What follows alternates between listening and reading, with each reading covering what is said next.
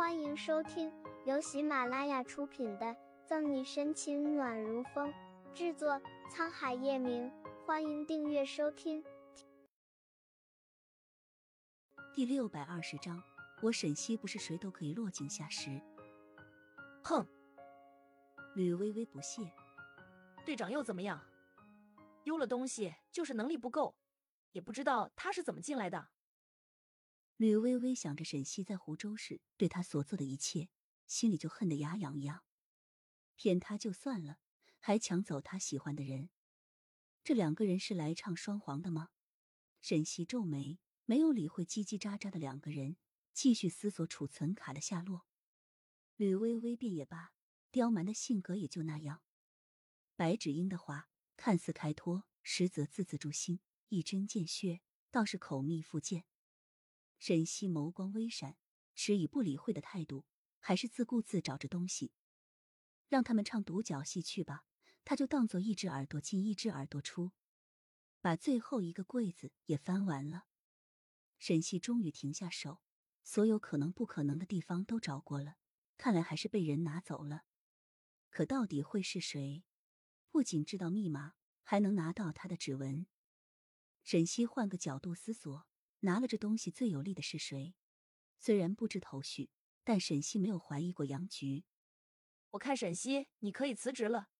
毕竟那么重要的东西丢了，你也难逃罪责。倒不如现在走人，总比到时候丢脸要体面些。吕微微继续不依不饶的说着风凉话。沈西终于还是抬头，声音清冷：“三秒钟的时间，消失在我的视野里。”得到了回应的吕微微没把沈西的威胁放在眼里，反而当做他有些怕了，嘚瑟起来，言辞也更加过分。沈西，你还是快点滚出这里吧，别到时候想走走不了，白让人看了笑话。队长失职可不是什么风光的事情。微微，白芷英扯了扯吕微微衣角，我说错了吗？本来就是他自己能力不够。真不知道他这样的人是怎么当上队长的。吕微微丝毫没有收敛，反而更加大声，惹得其他警员纷纷侧目。若是别的话，说不定沈西听着听着就过去了，也不会大动肝火。毕竟和这些人吵也过不去，更掉价，更丢身份。奈何此时的沈西本就心烦意乱，再被吕微微纠缠着，火气更是蹭蹭蹭的往上冒着。等你可以坐到我的位置上，你就可以明白了。不过像你这样落井下石、毫无团队意识的人，大概到死也不可能了。沈西眉目冰冷，勾唇冷笑：“吕微微，队长不是动动嘴皮子就能当上的。”你未料到沈西反驳竟然那么直接犀利，吕微微一时间像被扼住脖子，气得脸通红。至于你，沈西目光越发冷漠，转向白芷英：“我当你是同校同学，对你有三分尊重。